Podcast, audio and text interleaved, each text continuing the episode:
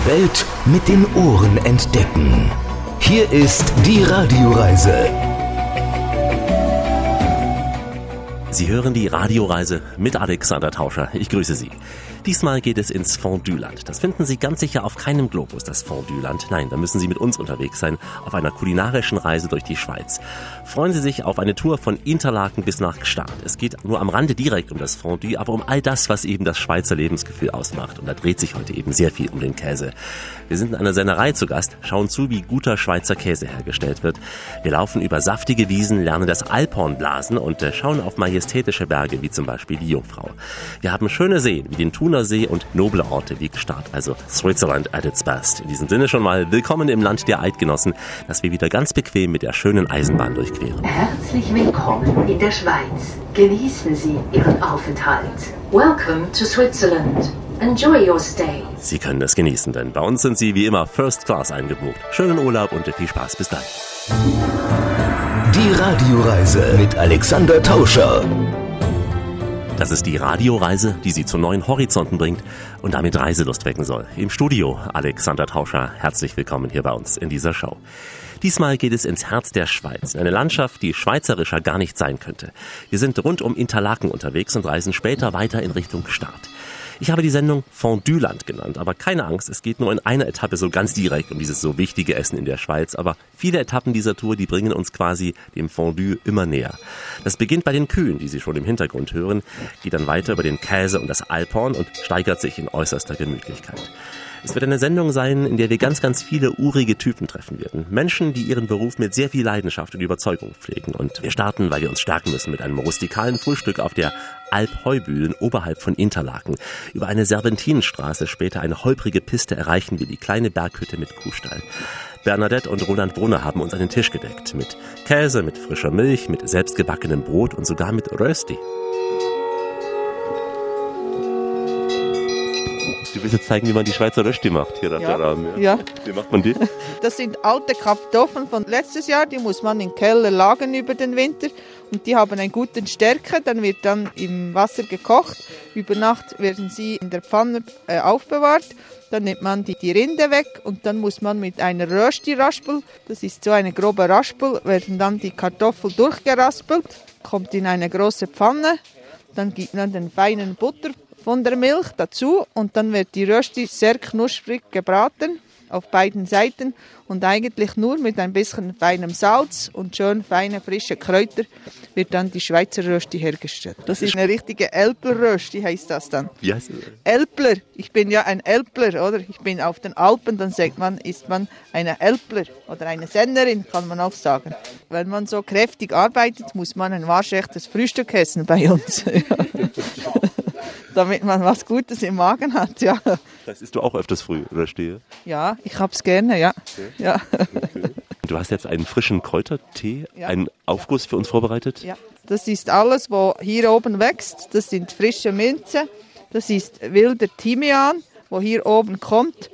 Und dann wird das aufgegossen und das gibt ein sehr guter Kräutertee, wo man einfach hier oben trinkt. Den sammelst du jeden Tag frisch auf der Wiese. Du kannst sie auch trocknen, oder?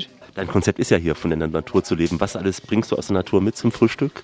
Die frische Milch habe ich gemacht, den frischen Butter habe ich gemacht. Dann habe ich heute Morgen hier frisches Bauernbrot gebacken und ein frischer Butterzopf mit frischem Butter drin. Und Ja. frischer Käse auch mit der Schweizer Flagge drauf. Ja, ja, ja, das gehört ein bisschen dazu. Was haben wir da für einen Käse? Das ist jetzt der Alpkäse von letztes Jahr und dann ist dann noch der zweijährige. Das ist dann Hobelkäse. Das wird dann mit einem Hobel gehobelt und unsere Bauernwurst. Wir haben auch Schweine und vom Schwein und Rind wird dann unsere Hauswurst gemacht. Hast du dann Chili, Pfeffer, Bärlauch, Kümmel, Kräuter, alles verschiedene Käse, die wir hier oben machen. Man muss ein bisschen anders lernen zu leben, dass man einfach mit diesen Produkten hier etwas Feines machen kann, wo du hier oben hast. Weil du kannst nicht einfach so in den Supermarkt gehen, du musst schon überlegen, wie oft du runterfährst, äh, deine Wäsche auch waschen, all das muss organisiert sein. Das musst du sehr gut organisieren, weil ich habe nur am Morgen habe ich eine Stunde und am Abend habe ich eine Stunde Strom, oder? Und jeden zweiten Tag mache ich Butter und das muss ich mir schon ein bisschen einteilen. Also der Haarföhn habe ich keinen hier oben zum Beispiel. Also meine Haare werden auch sonst schön. Das sieht man auch. Warum nur eine Stunde Strom? Weil die Sonnenenergie nicht ausreicht? Nein, das ist in dieser Zeit, wo mein Mann die Kühe melkt, habe ich dann 220 Strom, oder? Aber jetzt habe ich einfach nur Solarstrom, oder? Und nur, wenn die Sonne scheint, natürlich. Du hast dich ja hier auch keinen Fernseher, also du wirst ohne all den Luxus auskommen müssen. Luxus, ja, aber ich sage mir, die, die Zeit hier oben ist so schön. Es gibt so viele Sachen, wo du einfach hier beobachten kannst oder sehen kannst oder was die, die Leute bringen dir ja eigentlich die Zeitung. Sie haben ja die Informationen, also da brauchst du eigentlich kein Fernsehen. Und die Kinder haben so viele Ideen und das lebst du eigentlich hier, das brauchst du gar nicht. Also wir können gut ohne Fernsehen leben. Ich muss auch sagen, man lebt vier Monate mit dem Mann zusammen. Das musst du auch noch zuerst können. Also es gibt auch Momente, wo wir halt zwischendurch auch ein bisschen Zoff haben, oder? Aber dann sage ich mir, habe ich eine, zwei Stunden Zeit in den Keller drüben die Käse waschen und mir studieren, was wir jetzt falsch gemacht haben. Wir zwei, oder? Und dann musst du wieder zusammenarbeiten. Also das ist auch sehr eine wichtige Sache, eine Beziehung zu haben zusammen, oder? Du kannst dich mal in den Wald verschwinden dann bei Streit. Nein, das geht nicht. Und vor allem, wir sind so eingespielt, der Mann und ich. Wir wissen genau, wer was macht, oder? Ein gutes Der Kontrast, wo wir zwei eigentlich haben, ist dann eigentlich am Herbst oder am Winter. Mein Mann geht Skifahren, er, er trainiert den Nachwuchs. Das ist eigentlich sein Ausgleich, wo er hat, oder? Und mein Ausgleich ist eigentlich, ich gehe dann unten äh, in Interlachen, gehe ich an den Kongress Kursaal Interlachen, gehe ich kochen. Also ich mache dann ein bisschen für die besseren Leute koche ich dann und zeige meine Fähigkeiten, die ich habe. Und äh, im Winter genießen wir auch ein bisschen die Zeit mit unseren Kindern, indem dass wir eben unser Hobby ist natürlich schon Skifahren, weil hier ist auch das schöne Skigebiet. Also gehen wir eigentlich auch nicht in die Ferien, sage ich jetzt so. Genießt du das noch jeden Tag, diese Aussicht auf Alga, Mönch, Jungfrau, oder ist es dann schon normal? Ja, ich genieße es schon, weil du siehst jeden Tag die Eiger, Mönch, Jungfrau, die Wolken, so jeden Tag ein bisschen anders. Und es gibt auch Tage, wo wir nicht einmal ins Dorf gehen, schauen, oder? Weil der Nebel so dick ist und es regnet drei, vier Tage, oder? Die Zeit ist dann schon ein bisschen hart. Aber diesen, wie man so sagt, Inselkoller, also in dem Fall Hüttenkoller, bekommst du nicht, dass du dann irgendwann die Schnauze voll hast und zuschließen würdest. Nein, Ich treffe ja immer wieder in den Alpen solche Menschen auf Hütten, die ich einfach bewundere, einfach diese Einstellung zum Leben bewundere. Und gleich, gleich schauen wir einem Senner über die Schulter. Es gibt Länder, da fließt Milch und Honig. Und es gibt ein Land, da fließt sehr viel Gutes ins Fondue. Die Schweiz, heute vor allem das Kulinarische hier bei uns in der Radioreise. Und bei Kulinarik ist Alexander Tauscher natürlich gern mit dabei. Sie auch, freue mich, dass Sie dabei sind heute. Fast alles Käse hier bei uns in der Radioreise. Wir sind auf der Alp Heubühlen auf gut 1300 Meter Höhe über dem Tal von Habkern. Vor uns die höchsten Berge der Schweiz rund um die Jungfrau. Unter uns kleine Heustadel, Bauernhöfe, Wiesen und auch Wälder. Auf dieser Alm stellen Bernadette und Roland seit Anfang der 90er Jahre Käse her. Die Alp wird von Juni bis September mit Kühen, mit Rindern, Kälbern und Schweinen bewirtschaftet. Schüler, aber auch Touristen, sie kommen gern nicht nur zum gesunden Frühstück hier vorbei, die schauen auch den beiden gern zu, wie sie Käse herstellen. Und äh, während ich mit Roland über dieses schwere Arbeiten sprach, da rührte er ganz locker diesen schweren Trog voll Molke. Da haben wir jetzt die Milch erhitzt auf 32 Grad und nachher kommt Bakterien dazu und Lab. Nachher geht das 35 Minuten, dann ist die Milch so dick wie Joghurt. Nachher muss ich das sorgfältig verschneiden. Am Schluss sieht das aus wie Hüttenkäse. Das ist noch eben der Bruch. Und das ist jetzt ein sehr wichtiger Prozess jetzt. Wenn ich da zu schnell arbeite, dann verliere ich an Käse, weil es dann versetzt. Das ist ja eine Flüssigkeit mit Brocken, so sieht es aus auf den ersten Blick. Ja, jetzt habe ich das schon langsam verschnitten, oder? Das sieht jetzt nachher so aus, ja, am Schluss. Dann anschließend, nachdem es gerührt ist, was passiert dann? Dann rührt man das weiter, nochmals 20 Minuten und dann kommt ein Drittel von der Flüssigkeit weg und nachher kommt abgekochtes Wasser langsam wieder rein. Wenn es wieder in Bewegung ist, dann erhitzt man das auf 37 Grad. Nachdem muss man nochmals 10 Minuten warten, dann ist der Käse eigentlich schon fertig zum Rausziehen, dann kommt er in die Form. Was für Käse genau wird das? Das wird ein, ein mittlerer Weichkäse Man sagt ein Sennenmutschli. Die sind nicht so groß, sie sind eigentlich zwischen 700 Gramm bis 2 Kilo schwer. Wir haben jetzt einen Druck, also geschätzt von weiß ich, 50, 100 Litern hier. Das sind jetzt 330 Liter Milch. Wahnsinn, Wahnsinn. Wie viel Käse können daraus dann gewonnen werden? Das gibt rund 33, 35 Kilo Käse. Die könnt ihr natürlich nicht selbst alle verwenden. Sie verkauft die im Ort oder direkt an Handelsketten? Die verkaufen wir auf, auch dem Markt, wo die Bernadette durch das ganze Jahr ab und zu geht. In Interlaken ist zum Beispiel vier Märkte, und dann in Spiez ist noch und dann hier im Dorf Bäckerei, wo wir verkaufen. Und im Sommer, wo die Grimselpassstraße geöffnet ist, ist meine Schwägerin, wo dort dann auch Mutschli verkauft. Wie viele Kühe habt ihr hier? Wir haben 14 Kühe da. Und das hier ist jetzt die sozusagen die Milch eines Morgens? Das ist die Milch von gestern Abend und von heute Morgen. Ein Tag. Dann habt ihr ja riesige Mengen an Milch, die hier zustande kommen. Ja, momentan ist gut, das Gras sehr frisch und die Kühe geben jetzt am meisten Milch und Ende Sommer geht die Milch auch etwas zurück. Dieses Handwerk des Käsemachens beherrscht jetzt nur du oder auch andere in deiner Familie? Das sind auch andere in unserer Familie. Wir sind da so aufgewachsen. Mein Großvater zum Beispiel war auch 50 Sommer auf der Alp. Mein Vater war auch sechs Sommer auf der Alp und meine Frau kann jetzt auch schon Käse machen und die Kinder haben ja auch schon Käse gemacht bei uns. Die Tradition stirbt nicht aus. Äh, glaube nicht. Aber es ist ja ein Job, der dir nicht erlaubt, mal frei zu machen eine Woche, weil du musst ja immer da sein. Das ganze Jahr, ja. Die Kühe haben wir ja durch den Winter auch zu Hause und die müssen wir auch besorgen. Genau, du musst ja immer mit denen auf die Weide, Futter bringen, alles. Ja, es ist so, oder? Im Winter, wenn sie dann im Stall sind, oder?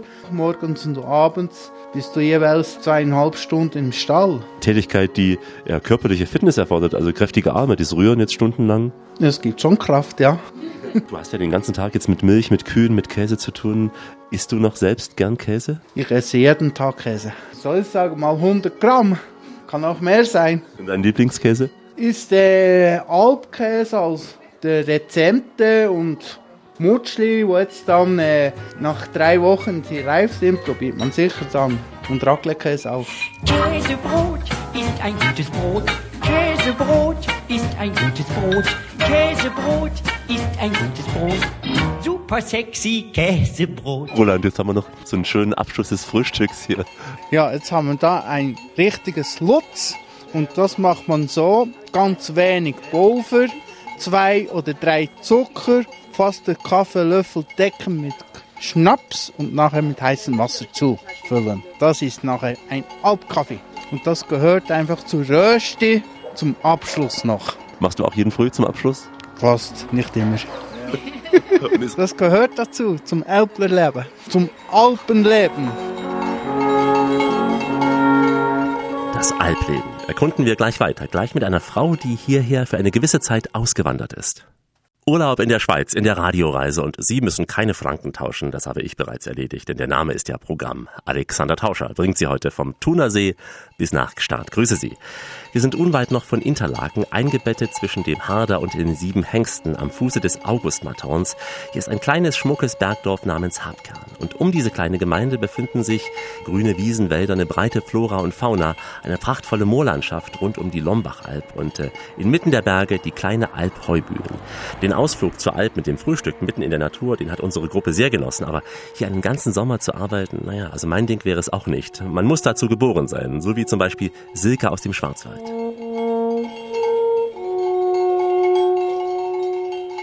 Aus dem Schwarzwald jetzt hier hoch auf die Heubühlenalp, hier mitten in den Schweizer Alpen, um einfach mal das Leben hier kennenzulernen. Ja, also die Bäuerin hier, die Chefin, die ist eine Freundin von mir und da helfe ich einfach gern, wenn es notwendig ist zum Anpacken. Und außerdem bin ich gern sowieso unterwegs und helfe Leuten da, wenn es einfach Not ist zum Helfen. Du hast jetzt einen regulären Job in Deutschland, hast dann Urlaub genommen für eine gewisse Zeit? Ich bin mehr oder weniger freigestellt, habe also selber auch schon einen Hof gehabt mit Pferden und habe das dann leider aus gesundheitlichen Gründen nicht mehr machen können und bin jetzt einfach so unterwegs und ich liebe einfach die Tiere, die Natur und habe einfach ein offenes Herz für Menschen, die ein bisschen in Not sind oder in Bedrängnis und da kommen die dann auch gerne auf mich zu. und sagen, "Hä, könntest du mal helfen? Und dann springe ich da immer wieder ein. Es ist jetzt früh am Morgen, Sonnenschein schon, du bist schon voll im Arbeitsmodus. Ja. Wie beginnt dein Arbeitstag hier? Also ich für mich persönlich mache es immer so, dass ich erstmal den Morgen begrüße. Dann gehe ich raus, wasche mich mit kaltem Wasser, gehe ein bisschen den Berg hoch und begrüße den Herrgott und die wunderschöne Natur hier und die Tiere alle. Und dann sage ich, jetzt bin ich bereit. Und dann geht's los, je nachdem, was Chefin gerade sagt. Das kann unter anderem sein, den Stall ausmisten. Also die Tiere sind ja über Nacht draußen. Das heißt, morgens ist nichts zum Misten. Das macht man dann abends. Die Käsgeschirr waschen oder äh, Kessel heizen. Ja, wir machen ja alles mit Holz. Äh, Das ganze Wasser warm auch dann für den Käse machen. Das heißt, da müssen an zwei, drei Stellen Feuer gemacht werden. Dann kommen Leute schon zum, zum Morgen. Da richtet man halt das Frühstück dann her. Solche Sachen, je nachdem, was gerade angesagt ist. Schweinchen füttern, die da unten sind. also sehr, sehr vielseitig. Auch beim Käse herstellen helfen. Natürlich, natürlich. Das ist eine super interessante Sache. Ja, da muss man so genau aufpassen, wie viel Grad die Molke mit dem Käse drin hat. Und dann werden die Mutschlis mit Hand festgedrückt in Förmchen. Und äh, das hat alles so ganz exakt seine Regeln. Und macht aber irre Spaß, damit zuzulangen, ja. Und vor allen Dingen ist es toll, wenn man sieht, einerseits die Kühe von der Weide, hilft man mit Melken und am Schluss kommt so wunderbarer Käse raus, ja. Und man kann den ganzen Prozess mitverfolgen. So was die Natur einem schenkt, das ist total klasse, ja. Du bist dann bis zum Abend ausgelastet hier eigentlich. Ja, ja. Bis 21 Uhr geht's rund hier. Ja. Dann anschließend noch etwas Freizeit. Nee, nee, da ist man einfach auch nicht mehr in der Lage, ja. Da bist du einfach dann ausgereizt, ausgelastet und hast zwischendurch einfach auch mal fünf Minuten, um die Natur zu genießen, ja. Und Sonntag ist ja aber Sonntag. Da wird nur das Notwendigste gemacht, ja. Und da kann man dann auch mal wandern oder das, was man Lust hat, mal in die Kirche gehen, ja, jetzt was angesagt ist. Du wohnst ja sicher nicht hier in der Junior-Suite, sondern eher bescheiden. Wie sieht dein Schlafzimmer aus? Ja, also ich habe schon mal zwei Jahre in einem Kloster mitgewohnt und das ist eigentlich vergleichbar. Ja, du hast ein kleines Kämmerchen, äh, mehr oder weniger groß, ein Bett und einen Schrank und wichtig ist einfach, dass es eine gute Matratze hat und du einfach gut schlafen kannst und gut liegen kannst. Und bei mir sind die Tricheln, also die Glocken von den Kühen, die wir hier hochgetrieben haben vorm Fenster und dahinter die Berge, also wunderschöne Aussicht. Ja. Es ist ja absolut ruhig. Also ab und zu mal ein Flugzeug, wie wir gerade Ja, hörten, aber ja. ansonsten hier sehr, sehr ruhig. Also nachts klingeln halt die Glocken von den Kühen. Ja, da hörst du immer, sind sie näher oder sind sie weiter weg. Und ansonsten ist es ja einfach Stille. Und das ist herrlich.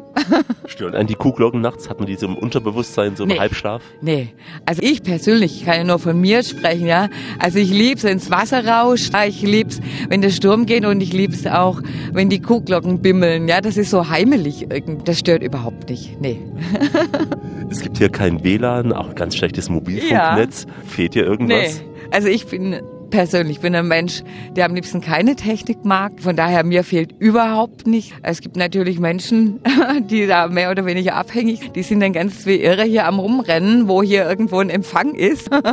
berg rauf, berg runter. Also ich genieße es, wenn da relativ wenig Kommunikation ist, ja, weil man wird ja sowieso immer überfrachtet. Auch kein Fernseher. Radio kriegt man ein paar Sender rein. Das ist wichtig und gut. Das heißt, du weißt, was in der Welt los ist. Ich weiß, das Wichtigste kriegt man sowieso mit. Also da braucht man nicht ständig vom Fernseher hängen. Und das, was sein muss, das kommt sowieso zu einem, was man wissen muss.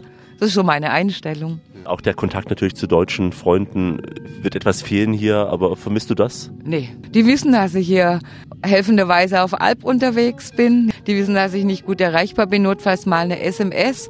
Und wenn irgendwas dringend ist, geht man dann in den Ort runter, da hat's dann WLAN. Und da kann ich dann auch telefonieren oder mal Mail schreiben oder so. Wenn du dann nach diesem Zeitraum, Monate, Vierteljahr dann zurückkommst, bist du etwas ein anderer Mensch dann? Ja, durch so einen Albaufenthalt wird man straight, würde ich sagen. Man ist dann viel klarer, zack, zack, zack. Ja, was ist wichtig?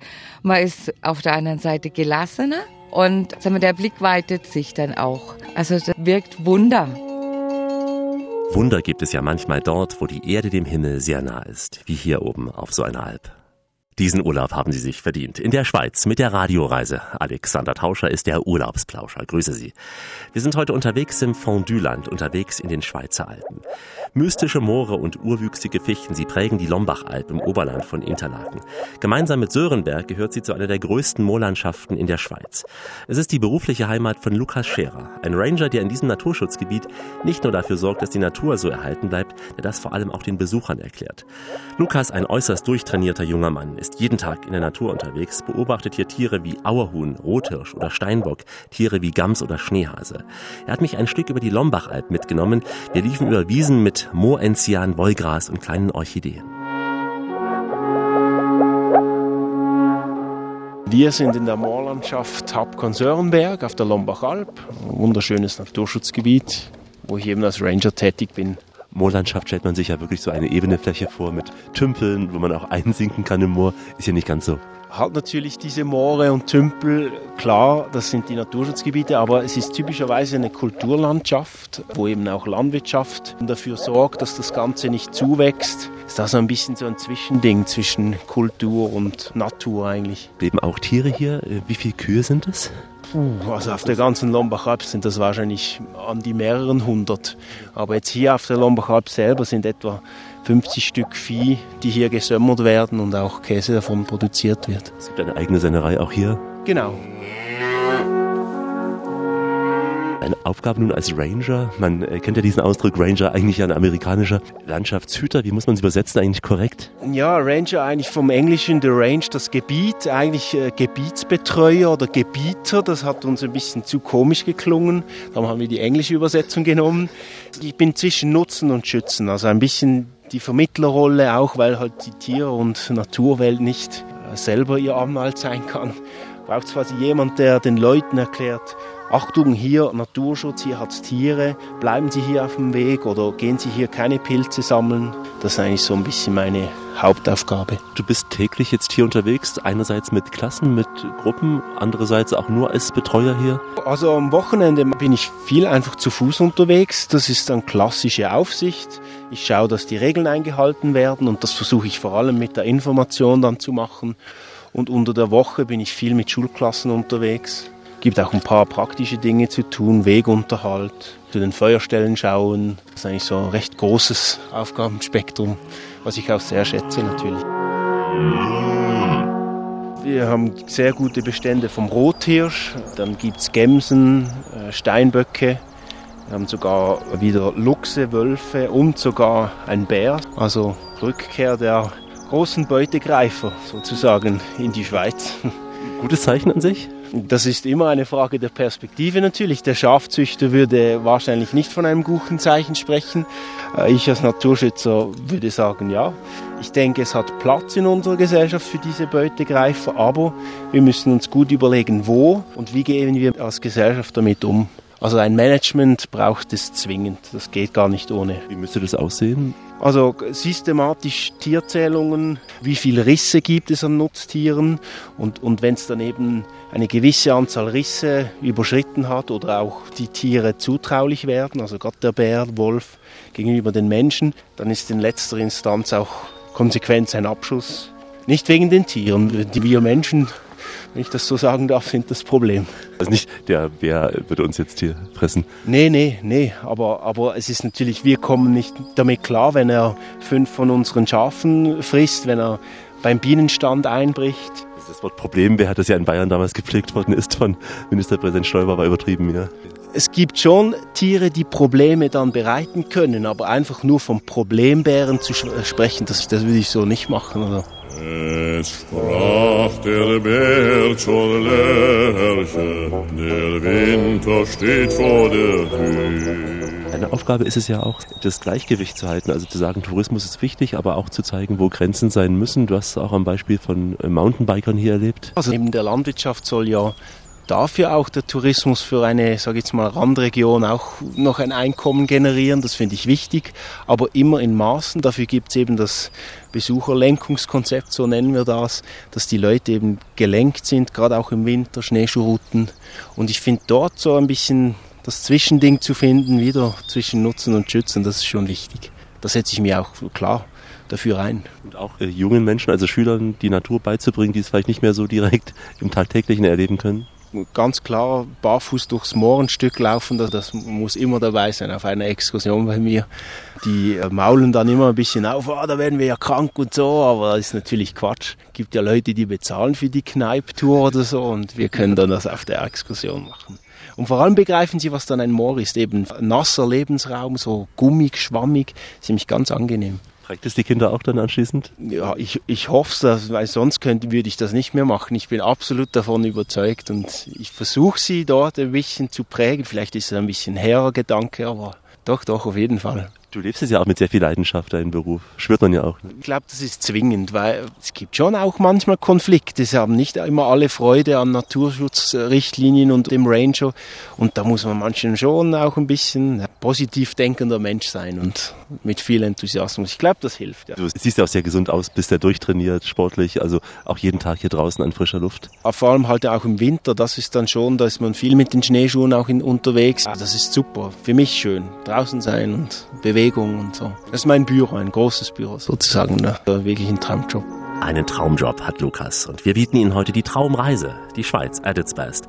Natur und Kultur und diese traumhaften Frauen, die warten später auf uns. Ach, Radio Reis, grad mit dem Alex, grad mit dem Alex, grad mit dem Alex. Das bin ich und zähle auf Sie, wie immer an dieser Stelle. Auf Weiterhören. Die Welt mit den Ohren entdecken. Hier ist die Radioreise mit Alexander Tauscher. Richtet auf eure Lauscher, denn hier spricht der Tauscher. Der Alexander grüßt sie alle miteinander und wünscht auf diese Weise eine schöne Radioreise. Sie erleben und essen heute allerhand in den Ferien im Fondue-Land. Sie können das Fondue-Land überall in der Schweiz finden. Wir werden es am Ziel der Tour ganz speziell erreichen, aber auch unterwegs auf unserer Tour vom Thunersee bis zum Lauensee, von Interlaken bis nach Gstaad. Die ganze Zeit bewegen wir uns damit im Berner Oberland, derzeit noch rund um Interlaken unterwegs, ein langes, schmales Tal, durch das die Aare hier fließt. Dahinter beginnt das bekannte Massiv rund um das Jungfraujoch mit diesen großen Gletschern und davor auch langgezogene Alpenwiesen, über die wir jetzt mit Nathalie Röhn von Interlaken Tourismus laufen. Interlaken. Ich bin schon mehrfach durchgefahren, aber wusste bis jetzt auch nicht, woher der Name kommt. Ich dachte immer, es ist eine Mischung aus Intercity, weil ein großer Bahnhof ist, oder mehrere Bettlaken.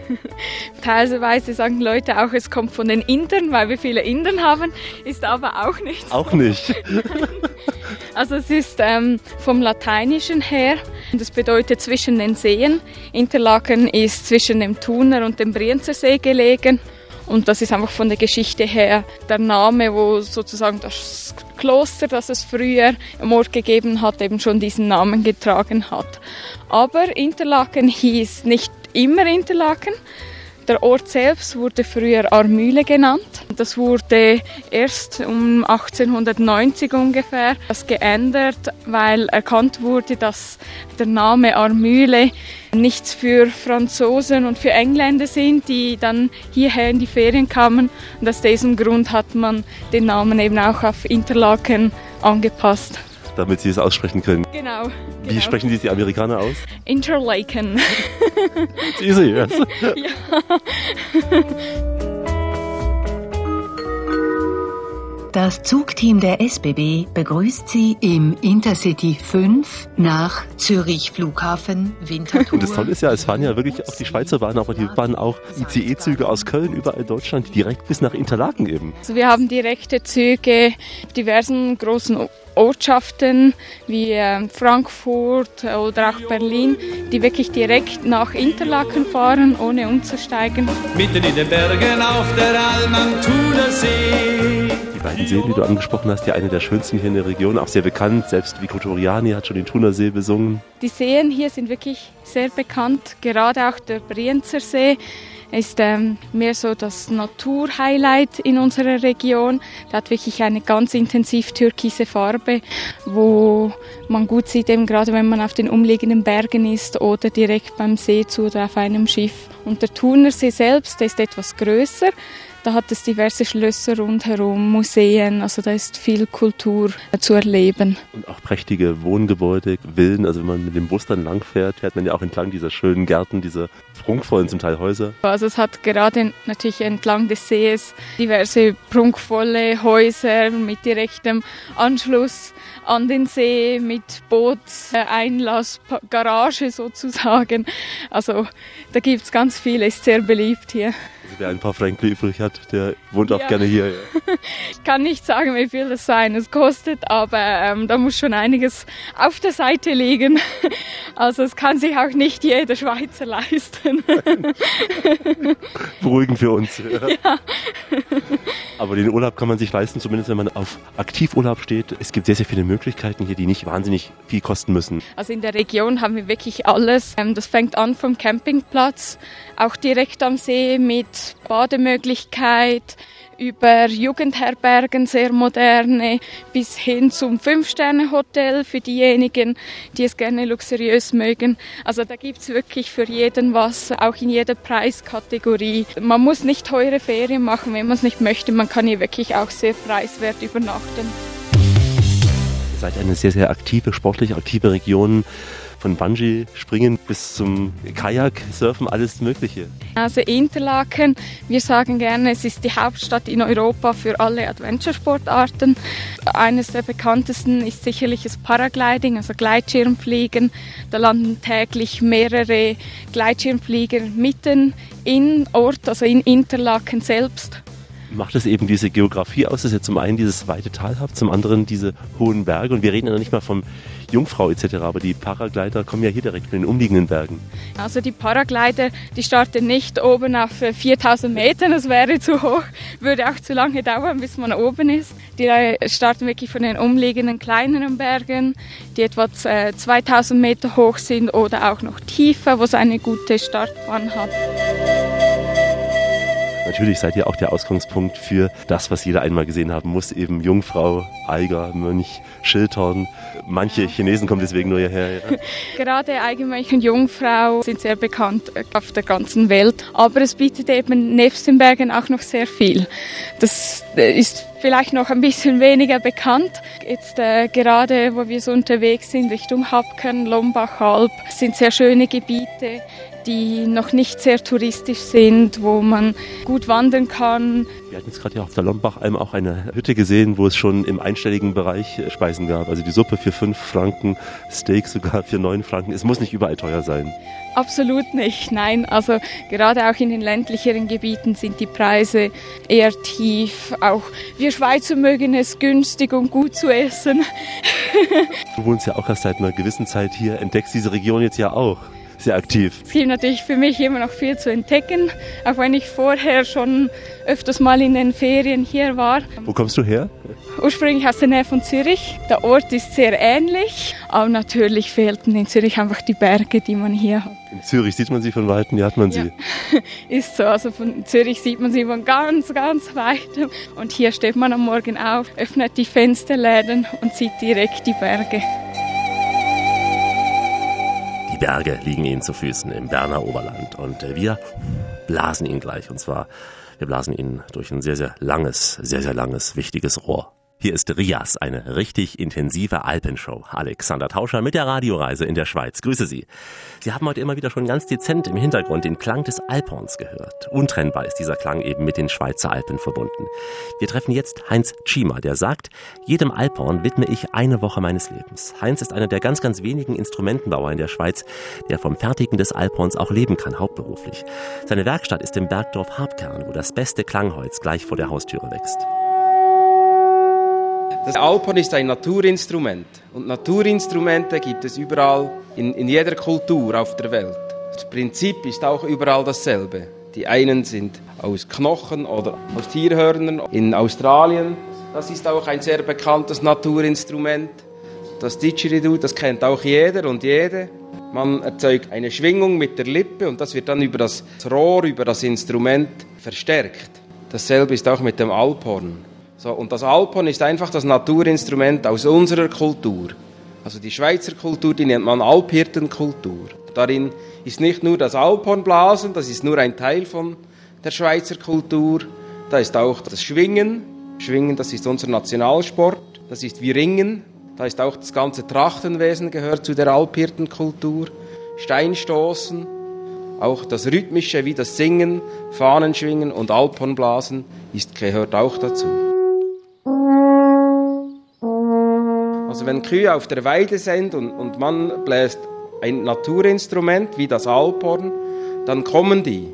Das lockt die an. So, das war vor tausend Jahren so, das ist auch heute so. Wenn man an, an einem Waldrand steht und das sind Tiere und man spielt ein Alphorn, dann kommen die. Würde man dann Bären anlocken damit, theoretisch? Ja, ich weiß auch nicht. Das sind nicht Nutztiere, die sind nicht an den Menschen gewohnt. Nein, das funktioniert mit Ziegen oder Kühen. Oder mit Touristen geht das auch. Wenn man in Interlaken Alphorn bläst, dann geht es 20 Sekunden und 30 Touristen stehen drumherum. Weil Sie denken, ein Konzert beginnt jetzt. Ja, ja, wahrscheinlich. Nein, das ist halt etwas Außergewöhnliches. Wenn man das hört, dann sucht man den Ton.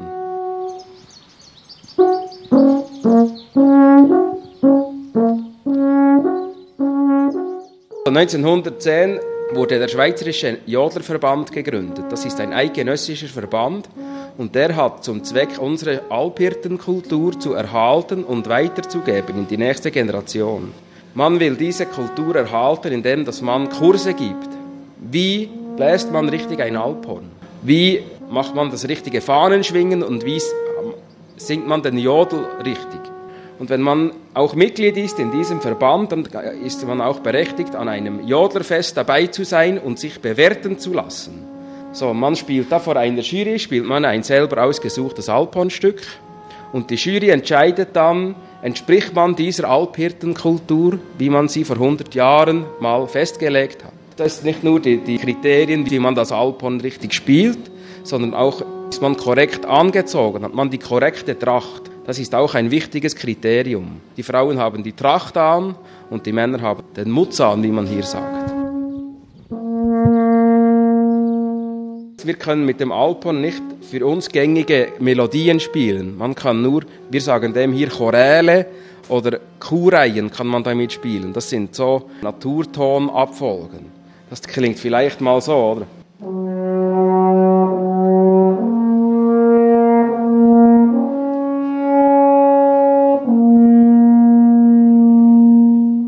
Das Alphorn ist ja ein Rohr und die Luft im Rohr muss ja angeregt werden, um einen Klang zu erzeugen.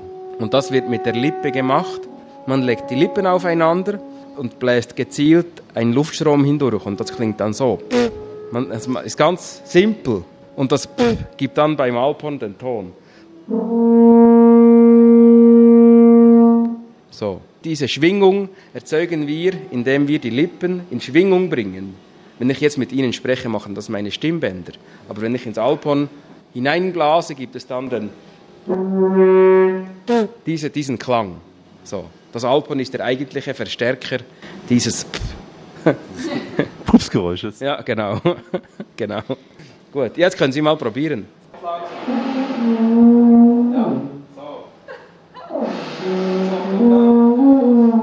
Das Geräusch hier ist nicht von einem Walross, das nach Luft schnappt. Nein, das ist auch nicht eine alte Luftpumpe, die hier nicht mehr richtig blasen kann. Dieses Blasen, das ist der klägliche Versuch von Alexander Tauscher, richtig zu blasen, aber eben nicht die Übungen blasen, so wie andere vielleicht. Deshalb kamen eben auch nur ein paar stümperhafte Tongeräusche heraus. Und deswegen treffen wir jetzt gleich einen, der weiß, wie man richtig bläst. Ein kleines, stolzes Land im Herzen Europas ist heute das Ziel der Radioreise. Alexander Tauscher in der Schweiz. Schön, dass Sie mit dabei sind. Wir sind in einem sehr traditionsverbundenen Land. Ein Land, das sich auf eine tiefe Tradition auch stützt und diese auch sehr, sehr intensiv lebt. Und dazu gehört ein Instrument, das Sie hören hier im Hintergrund. In den Schweizer Alpen können Sie es bis zu zehn Kilometer weit hören, unter Umständen. Das Alphorn. Willi Michel ist ein professioneller Alphornspieler, hat schon in einigen Formationen mitgespielt und erzählt uns ein wenig mehr über diese Tradition. Und dieser Klang trägt uns dann vom kleinen Bergdorf Habkern rüber nach Gstaad. Und dort begrüßen uns Maria und Sabine mit ihren zauberhaften Stimmen. Also jetzt eine Klangreise durchs Fondue-Land.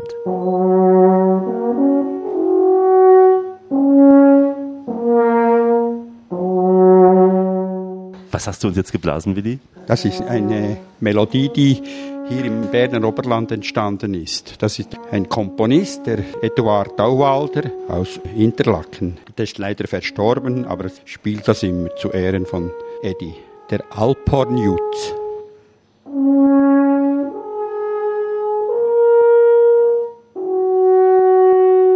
Ich habe einen Duettpartner oder zwei, drei, manchmal auch eine.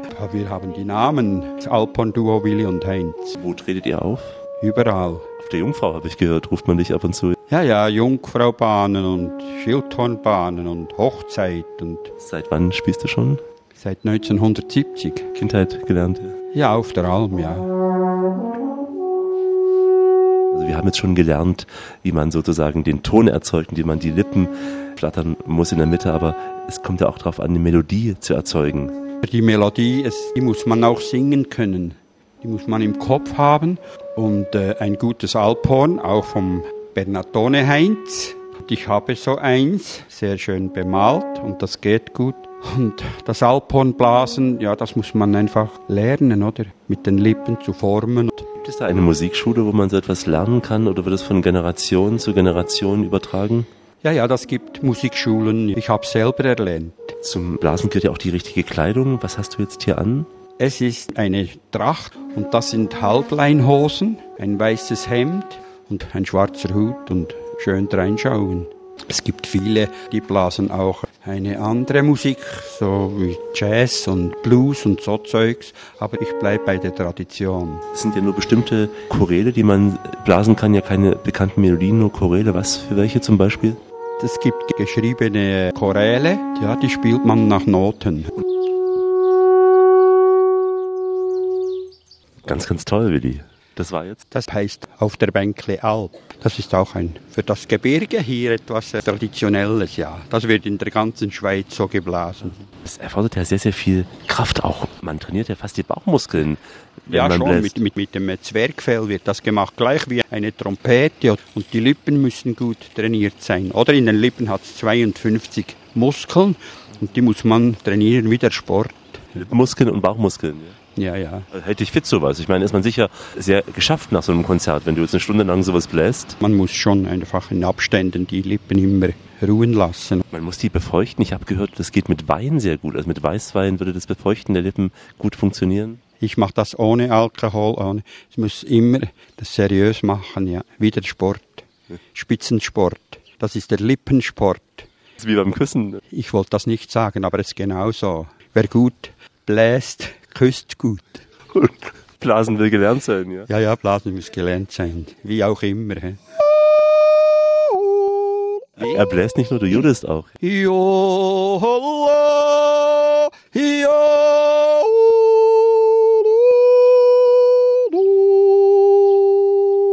Das ist nur so ein kleines äh, Müsterchen. Deines großen Könnens. ja. Jodler und Bläser. Ja, ja, Jodler und Bläser.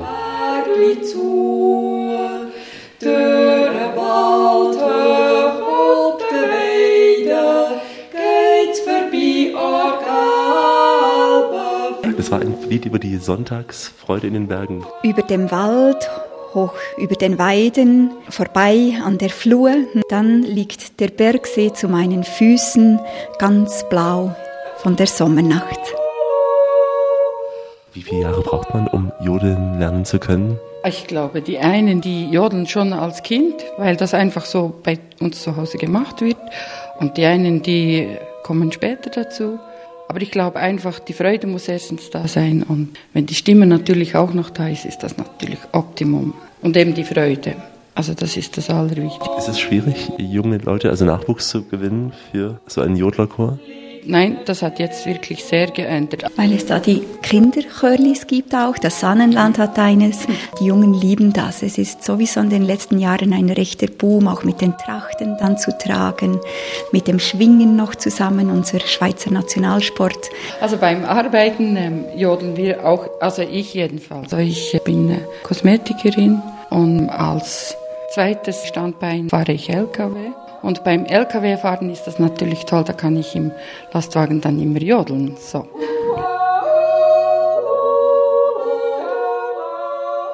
Oft liegt im Herbst ein Nebel im Tal und umso schöner ist es dann hochzusteigen auf die Berge, weil dann ist man über dem Nebelmeer und hat die Sonne.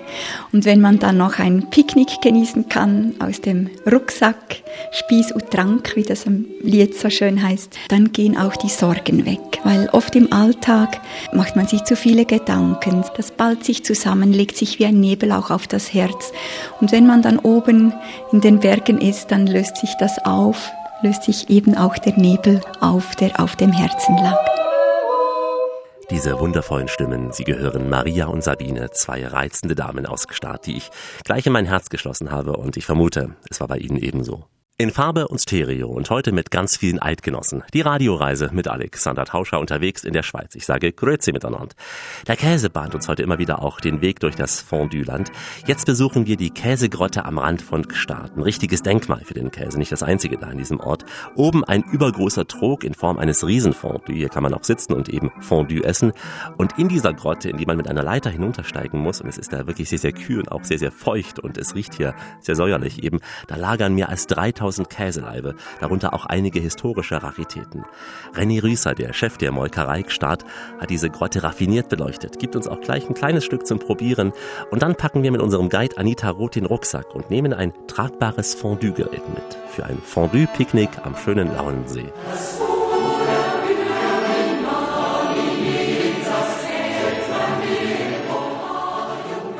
Der Raum, in dem wir uns hier befinden, das ist äh, ein ehemaliges Wasserreservoir. Aber dann ist es natürlich auch ein bisschen in die Jahre gekommen und dann wurde ein neues Reservoir erstellt und äh, die Molkerei konnte dieses alte kaufen und hat es dann umfunktioniert in einen Käsekeller.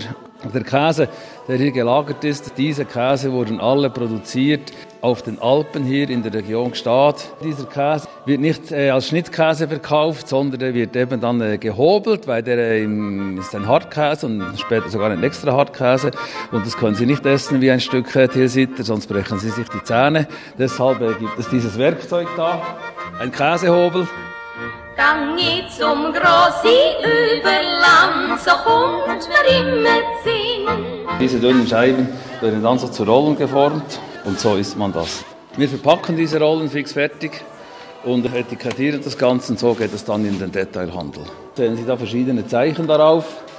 Und diese Nummer ist die Nummer des Alpbetriebes. Es gibt hier in der Region etwa 100 Betriebe, wo Käse hergestellt wird im Sommer. Und im ganzen Berner Oberland sind es über 500. Tausende solche Käse, das muss ja einen Wert von Millionen haben. Ja. Wer steckt jetzt hier drin? Hier drin, oder der Verkaufswert, es sind 3000 Leib, das sind etwa 30 Tonnen und das entspricht etwa rund einer Million Schweizer Franken Verkaufswert. Wir haben auch noch Andernortskäse. Ja. Muss gut geschützt sein, dieser Bunker Ja, hier. Ja. Also ich weiß nicht, ob jemand so dumm ist und Käse stiehlt. Also nicht einbrechen. Ich würde lieber eine Bank einbrechen, würde hier. Stellen Sie sich vor, Sie nehmen, tragen das raus und das hat vielleicht einen Wert von 250 bis 300 Schweizer Franken. Also das ist viel zu anstrengend. Ich weiss noch gut, wo ich Sonnabend gesessen Weiter weg vom Land oder Stadt Ich weiss noch gut, wie ich können vergessen Dort hinten beim blauen See Wir sind bis nach Launen gefahren und von dort aus durchs Rohr, das ist ein Naturschutzgebiet, gewandert und jetzt hochgestiegen bis zum Lauenensee. Das war ein relativ steiler Anstieg, also wirklich über Stock und Stein im wahrsten Sinne des Wortes. Ja, das ist ein steiler Anstieg. Es gibt natürlich verschiedene Routen, aber die Wanderung durch das Hochmoor dort im Rohr ist so gemütlich und deshalb erscheint dann der Anstieg doppelt so steil. Und da war ein Künstler, der hat jetzt mit der Motorsäge auf dem Weg überall Tiere hingezaubert aus den umgestürzten Bäumen. Genauso Skulpturen, teilweise auch Menschen mit einer Stange davor, Genau. habe ich gesehen. Ja, genau. Auch damit man die Kinder besser animieren konnte, die steile Steigung in Angriff zu nehmen. Skulpturen wie jemand, der ein kleines Kind auf den Füßen in den Himmel streckt. Auch wir sind ja dem Himmel entgegen und dann öffnet sich plötzlich diese weite Fläche mit dem Lauensee hier. Kein spektakulärer See, aber ein sehr, sehr grüner See. Hier kann man joggen drumherum, wie wir sehen. Ja. Es ist ein, so eine Art Kraftquelle für uns mit der ganzen Natur. Kann man hier schwimmen in diesem See? Man kann hier schwimmen, er ist nicht sehr kalt, weil er eben nicht sehr tief ist. Und es ist wunderschön zum Schwimmen. Im Winter, bevor Schnee liegt und durch die hohen Berge ist er geschützt. Wenn der dann friert, friert er sehr schnell zu und man kann auch Schlittschuh laufen. Die Berge hier davor, wir schauen ja nach Süden, also schon Richtung Wallis. Mhm. Was sind das hier für Berge, die wir sehen? Ja, das sind also die Berner Alpen, aber dann übergehend richtig, wie du gesagt hast, zu den Walliser Alpen. Wir sehen jetzt hier gegen Süden Richtung Gelten und zum Gelten Gletscher hin. Da oben ist auch der Wildhorngletscher. Das ginge dann über bis zu der äh, Blenmocht nach Montana im Wallis. Jetzt werden wir ja ganz gemütlich um diesen See gehen und dann anschließend ein Fondue machen mittags Richtig. im Sommer. Klingt auf den ersten Blick etwas ungewohnt. Ja, das klingt ungewohnt, aber wenn wir jetzt uns erinnern, wir haben etwas geschwitzt, da den steilen Anstieg hoch, wir brauchen etwas Salz, da kommt uns ein Fondue gerade recht. Das kann man als äh, Tourist hier ausleihen, so ein äh, mobiles Fondue.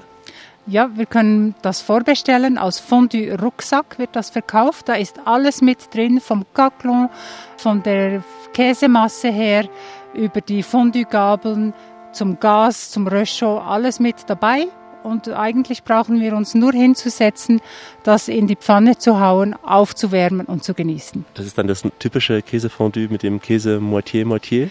Richtig, mit dem Moite Moite gibt das noch ein bisschen mehr Rezenz und Würze ins Fondue. Ja, Und Weißwein ist auch dabei schon. das ist alles drin, das ist alles mit dabei, Weißwein. Man könnte noch Kirsch dazugeben oder ein Glas Kirsch daneben und auch das Brot drin tunken. Und was jetzt auch oftmals gemacht wird, das haben wir nicht dabei, aber das sind die kleinen Kartoffeln, die werden in Käse gedippt und so wird das Fondue auch gegessen. Schmeckt auch hervorragend. Wir haben jetzt das Weißbrot dabei. Auch gut. Und ihr Schweizer macht das auch mittags im Sommer. Das ist durchaus nicht unüblich. Nein, das ist nicht unüblich. Wir machen das eigentlich ganz gerne. Manchmal hat man richtig Lust auf ein Fondue am Mittag. Es hat den Vorteil, dass man es besser verdauen kann und abends dann besser einschläft. Ich bin aber ein Käseliebhaber. Das gehört bei mir immer dazu. Auch zum Frühstück ein Stück Brot muss immer ein Stück Käse dabei sein. Ja, Fondue-Land ist ja auch der Titel unserer Sendung. Das ist also ein Ort, den man hier geschaffen hat. Unser Ziel auch, wo man dann gemütlich essen kann.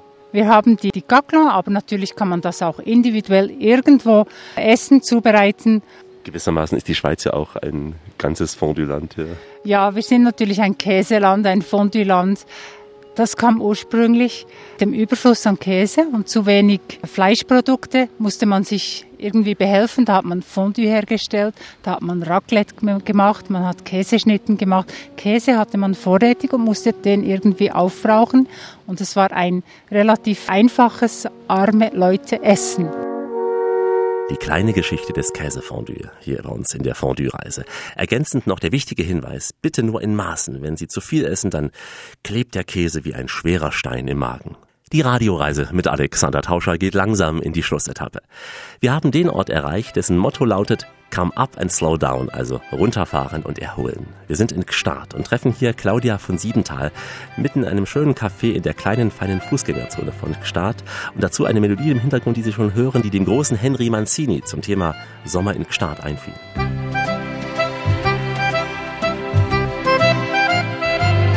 Wir sitzen in einer Boulangerie hier, haben lauter süße Köstlichkeiten vor uns, viele hier aus Gstaad. Es gibt lokale Produkte, die mit dem Label Gstaad Authentique gekennzeichnet werden. Wir haben ganz feine Pralines, wie ihr sagen würdet, mit der berühmten Ziege drauf. Das ist ähm, die berühmte Ziege, die Sahne-Gibbe.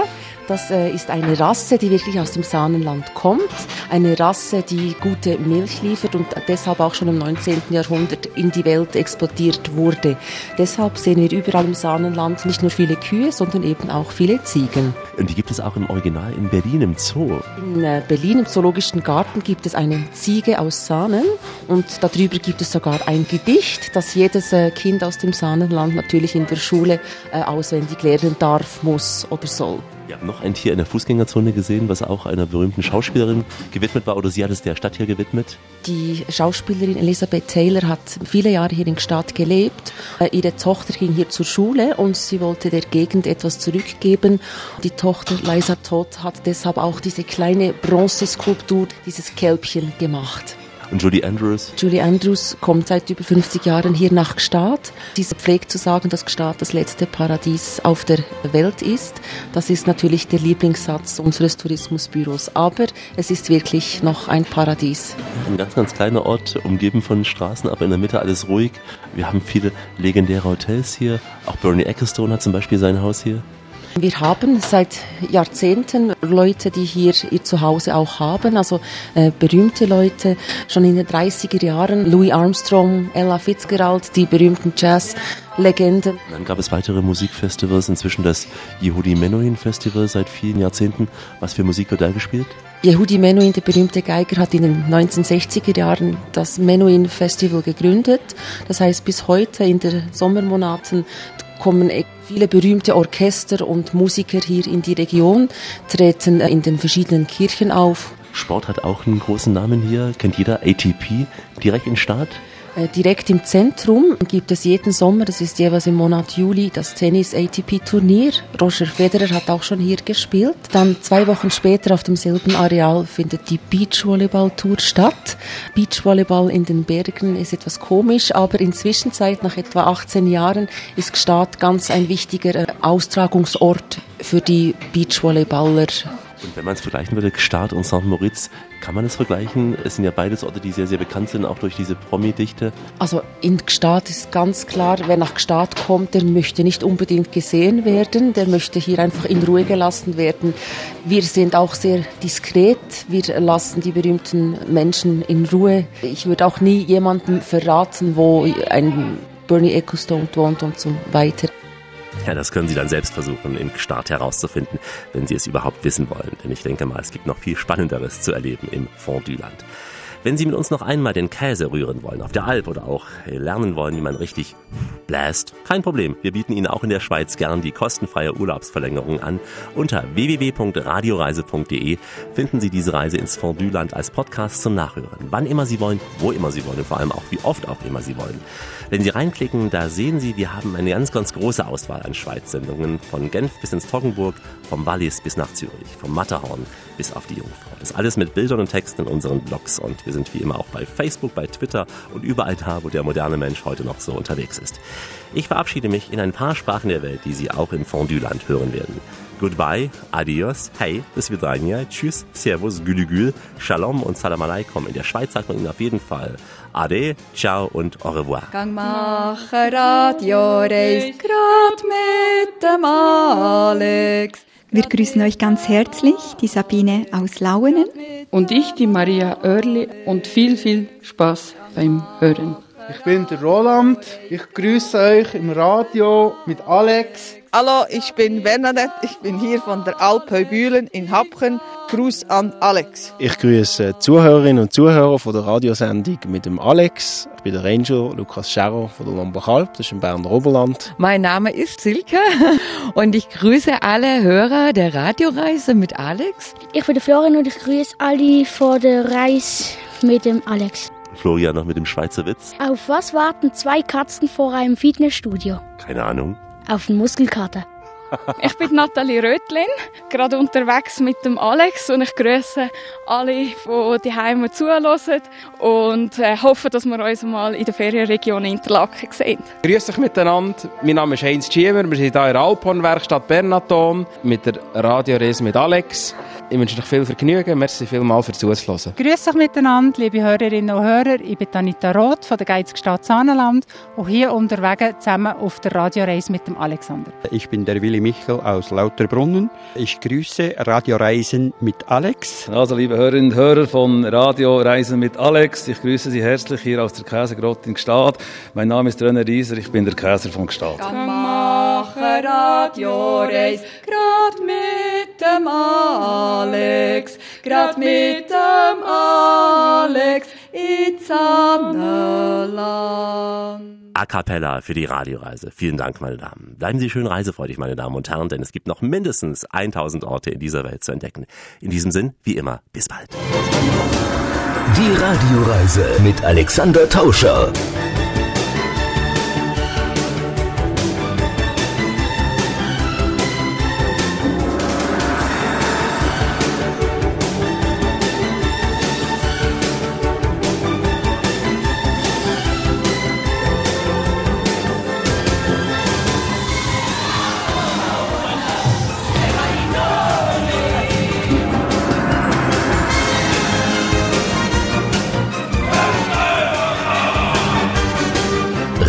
Radioreise. Die Welt mit den Ohren entdecken.